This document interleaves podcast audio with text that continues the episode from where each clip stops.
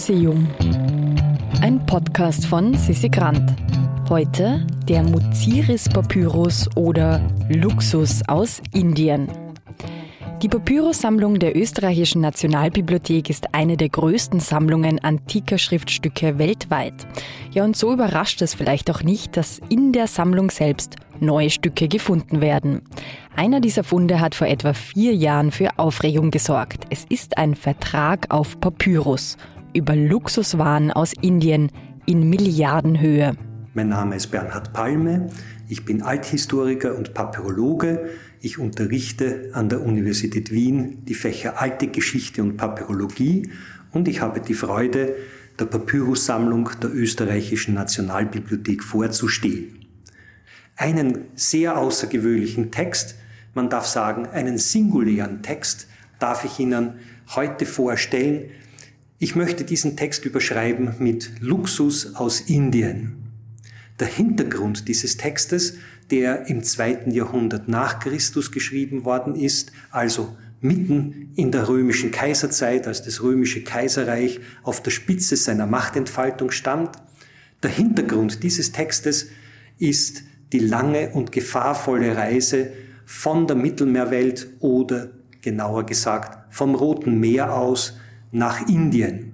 Hintergrund dieser Reisen waren die begehrten Produkte, Textilien, Elfenbein, Gewürze, die man aus Indien in die römische Welt bringen wollte. Der Papyrus ist uns nicht vollständig erhalten, überliefert uns aber große Teile eines Vertrages, dessen Hintergrund eine solche Handelsreise nach Muziris im Süden Indiens ist. Wichtig ist dieser Text einerseits, weil er uns die Modalitäten dieser Reise und die Route genau beschreibt, Andererseits auch deshalb, weil wir einen genauen Überblick über die Waren und die Warenwerte bekommen. Diese zwei Informationen sind vollkommen singulär und das macht den großen Reiz dieses neuen Textes aus. Im ersten Teil erfahren wir den genauen Weg der Waren vom Hafen Myos Hormos am Roten Meer bis nach Alexandria. Wir hören, wie die Waren mit einer Karawane durch die östliche Wüste zum Niltal kommen, wie sie dort in der Stadt Koptos verladen werden auf ein Nilschiff und dann den Weg nilabwärts nach Alexandria sich bewegen. Was wir hier lernen, sind die Konditionen einer solchen Reise, was dann gemacht werden muss, um die Waren bis nach Alexandria am Mittelmeer zu bringen.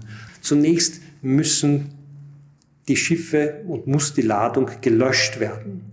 Das passiert natürlich alles durch Handarbeit. Die ganze Ladung wird verladen von dem Schiff auf Esel und Kamelrücken. Und dann geht es durch die lange und gefahrvolle äh, Strecke durch die sogenannte östliche Wüste. Das, ist, das war die Hammamat. Gefahrvoll deshalb, weil es wenige Wasserstellen gab und weil die riesigen Werte, die hier transportiert worden sind, natürlich die Begehrlichkeiten von potenziellen Wüstenräubern auf sich gezogen haben. Deshalb, und auch das verstehen wir aus diesem Papyrus, war diese Strecke vom römischen Militär so schwer bewacht. Wir kennen aus Texten auf Tonscherben, dass das römische Militär einzelne Posten hatte und wirklich jede einzelne Karawane genau bewacht und überwacht hat. Also, der Vertrag spricht auch davon, dass man verlässliche Kameltreiber und verlässliche Eselstreiber finden muss und dass diese Karawane unter Bewachung vom Roten Meer bis in das Niltal, bis zur Stadt Koptos gebracht werden muss. In Koptos müssen die Waren wiederum abgeladen werden, kommen zunächst in ein Zollverwahrlager und werden das erste Mal aufgenommen. Wenn das geschehen ist, dann müssen die Waren auf ein Nilschiff verfrachtet werden und dann geht es mit diesem Schiff einfach den Nilstrom abwärts bis nach Alexandria. In Alexandria werden die Waren ein zweites Mal in ein Zollverwahrlager gestellt Dort werden sie noch einmal geprüft und dort wird die Steuer festgesetzt. Diese Steuer belief sich in Summe wahrscheinlich auf ungefähr ein Viertel des Warenwertes. Da hat also der römische Kaiser noch einmal kräftig mitgeschnitten. Erst wenn die Zölle bezahlt waren, dann waren die Waren wirklich freigegeben, dann hat der römische Staat sie freigegeben zum Verkauf und ab diesem Zeitpunkt wurden sie vermutlich in alle Teile der Mittelmeerwelt, besonders nach Rom selber, verschifft. Das ist der eine interessante äh, Informationsteil in diesem Papyrus. Wir lernen also, wie praktisch dieser Handel abgewickelt wurde, wie viel Zoll darauf war, worauf man Acht geben musste. Der zweite hochinformative Teil betrifft die Waren und ihren Wert selber. Wir haben eine kleine Liste auf diesem Papyrus und wir sind nicht absolut sicher, dass diese Liste vollständig ist, könnte nach der Mengenangabe aber durchaus der Fall sein.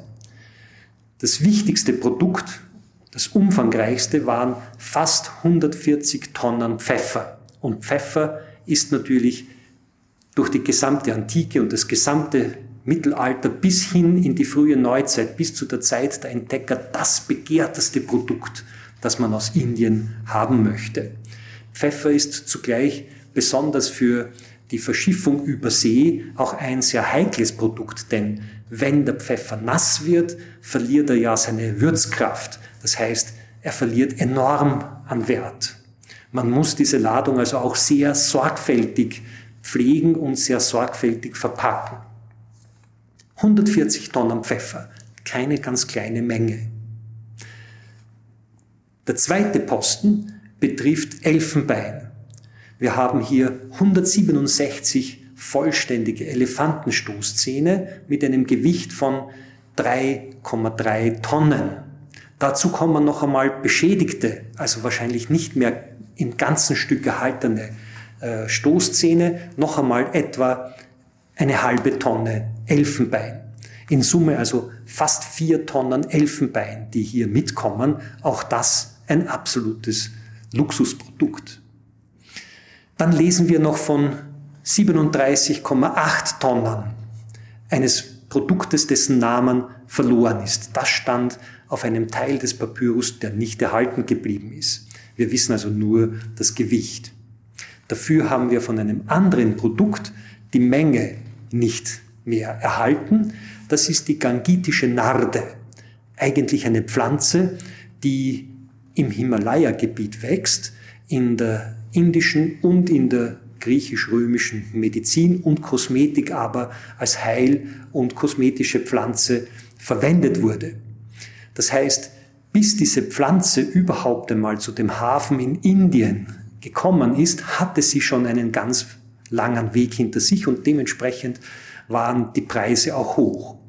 Der Anlaufhafen für unser Schiff auf diesem Papyrus und deshalb war das eine Sensation für sich. Der Anlaufhafen ist Muziris im südlichen Indien. Wir kennen dieses Muziris nicht nur aus kartografischen Werken und historiografischen Beschreibungen, sondern man weiß, wo dieses Muziris liegt. Es gibt umfangreiche Ausgrabungen dort. Es war eine Art Lagunenstadt und Hafenstadt, wenn man es ein bisschen überspitzt sagen will, so etwas wie das antike indische Venedig. Phänomenal ist auch, dass wir den Wert, den Gesamtwert dieser Ladung erfahren und der liegt bei nicht weniger als sieben Millionen Sesterzen. Als Vergleich dazu, ein Legionär verdiente in etwa der gleichen Zeit pro Jahr 1200 Sesterzen. Mit dieser Warenladung alleine hätte man also eine ganze Armee für mindestens ein Jahr bezahlen können. Und wir können plötzlich verstehen, in welchem Umfang und in welchen Dimensionen sich dieser Indienhandel abgespielt hat. Warum die römische Armee in der östlichen Wüste so präsent sein musste, denn da waren, also nach heutigem Begriff, Milliardenwerte unterwegs. Alles das erfahren wir aus diesem einen Papyrus und wie bei den allermeisten Papyri ist es auch bei diesem Vertrag so, dass der Text nicht vollkommen, vollständig erhalten ist, sondern nur als Bruchstück. Und trotzdem war dieses Bruchstück bei seiner Publikation sofort eine Sensation in der gelehrten Welt. Ein Stück Papyrus, das uns von einer globalisierten Welt vor Hunderten von Jahren erzählt. Wer gerne Geschichten in digitaler Form erhalten möchte, dem empfehlen wir, sich für unseren Newsletter anzumelden auf www.immuseum.at. Im Museum ist eine Produktion vom Produktionsbüro Sissi Grant. Musik Petra Schrenzer. Artwork Nuschka Wolf.